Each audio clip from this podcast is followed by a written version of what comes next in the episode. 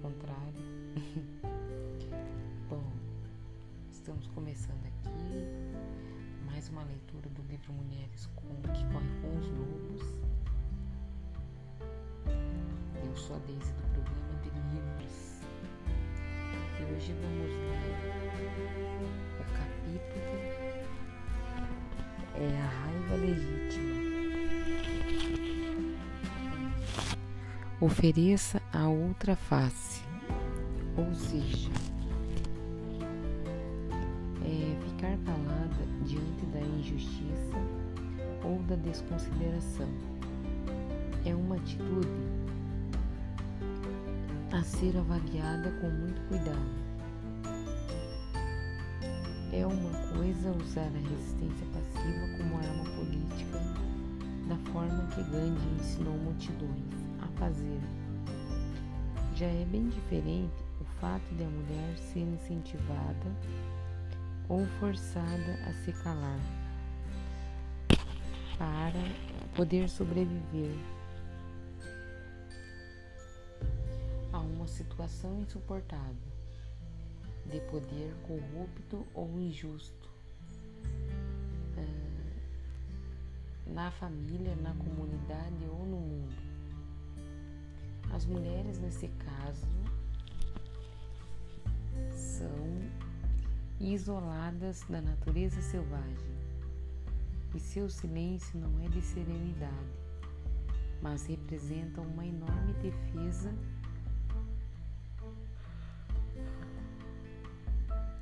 para não sofrer violência.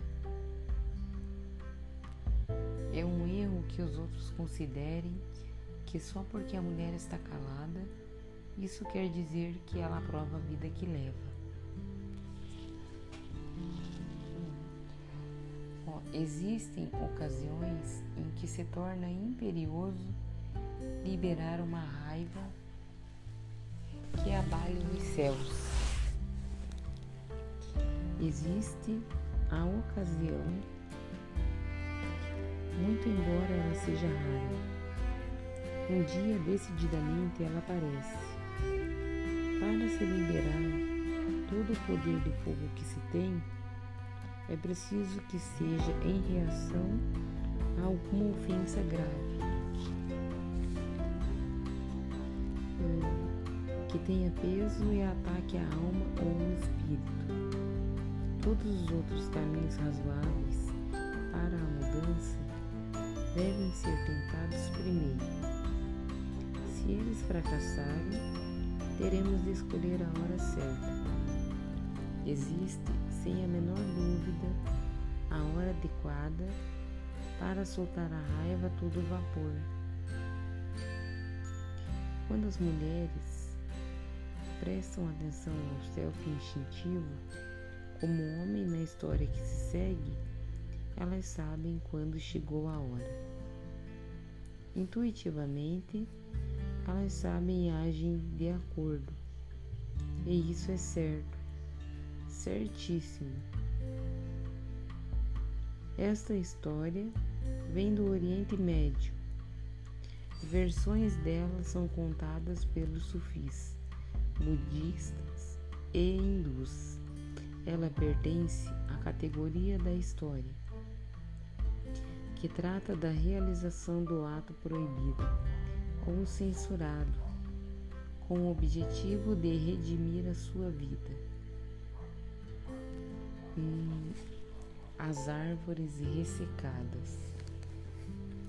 Era uma vez um homem cujo temperamento é, irascível lhe havia custado maior perda de tempo e de bons amigos do que qualquer outro aspecto da sua vida. Ele se aproximou de um velho sábio, vestido em farrapos. Como vou poder um dia ter controle sobre esse demônio da raiva? Perguntou ele. O velho recomendou ao homem que se postasse num oásis seco bem longe no deserto, que ficasse ali sentado entre as árvores ressecadas e que puxasse do poço a água solada, salubra, que qualquer viajante que por lá passasse. E o homem, no esforço de dominar a raiva, partiu para o deserto, para o lugar das árvores ressecadas. Hum, durante meses a fio, envolto em mantos e albornos, para se proteger das tempestades de areia, ele puxava a água azeda e a oferecia a todos que chegavam. Anos se passaram e ele nunca mais sofreu, sofreu crises de fúria. Um dia, um cavalheiro sombrio chegou ao oásis. Morto, e lançou um olhar de desprezo ao homem que lhe oferecia água numa tigela. O viajante zombou da água turva, recusou-a e começou a se afastar. O homem que oferecia água foi acometido de uma fúria repentina, tanto que ficou cego de raiva e, puxando o viajante de cima do camelo, matou-o ali mesmo. Que horror! Ele ficou imediatamente aflito por ter sido dominado pela raiva. E vejam ao que ela havia levado. De repente, surgiu outro cavalheiro. A grande velocidade. Ele examinou o rosto do morto. Graças a Alá, você matou o homem que estava indo assinar o rei. É nesse momento a água turva do oásis hum, tornou-se límpida e doce, e as árvores ressecadas do oásis reverdeceram e irromperam em jubilosa floração. Interpretamos esse conto em termos simbólicos. Não se trata de uma história sobre assassinatos. Trata-se de uma lição para que não liberemos a raiva indiscriminadamente, mas na hora certa. A história começa quando o homem aprende a oferecer água. A vida, mesmo sob condições de seca. Oferecer a vida é um impulso inato na maioria das mulheres. Elas são muito competentes nessa tarefa a maior parte do tempo. No entanto, existe também a hora do acesso, que vem das entranhas.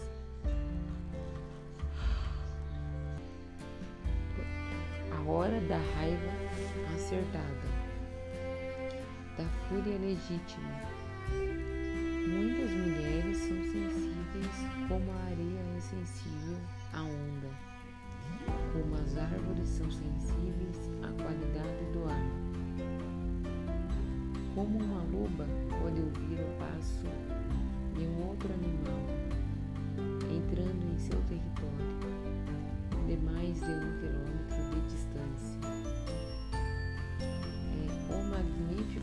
das mulheres, com essa sintonia, consiste em ver, ouvir, pressentir, receber e transmitir imagens, ideias e sentimentos com a velocidade de um raio. A maioria das mulheres consegue sentir as alterações mais sutis no temperamento de uma outra pessoa. Consegue ler expressões faciais e corporais. exercendo essa capacidade chamada de intuição. E muitas vezes, a partir de uma infinidade de pistas minúsculas que se reúnem para lhe dar informação. Sabe o que está passando na cabeça dos outros? É, para poder usar esses talentos selvagens, as mulheres mantêm-se abertas a todas as coisas. E é essa mesma abertura que deixa vulneráveis suas fronteiras, expondo-as a danos ao espírito. Como homem na história, a mulher pode ter o mesmo problema em graus mais ou menos intensos. Ela pode sustentar uma forma de raiva ou ainda dizer doces palavras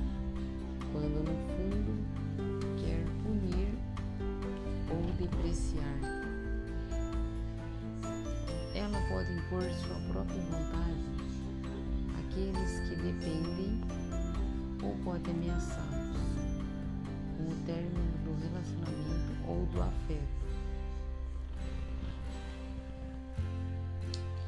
Ela pode se recriar nos elogios, ou mesmo deixar de reconhecer o mérito devido e, em geral, ter uma atitude reveladora de danos aos instintos parte-se do pressuposto de que a pessoa que trata os outros dessa maneira está sofrendo uma agressão violenta dentro de sua própria psique por parte de um demônio que age exatamente da mesma forma que ela.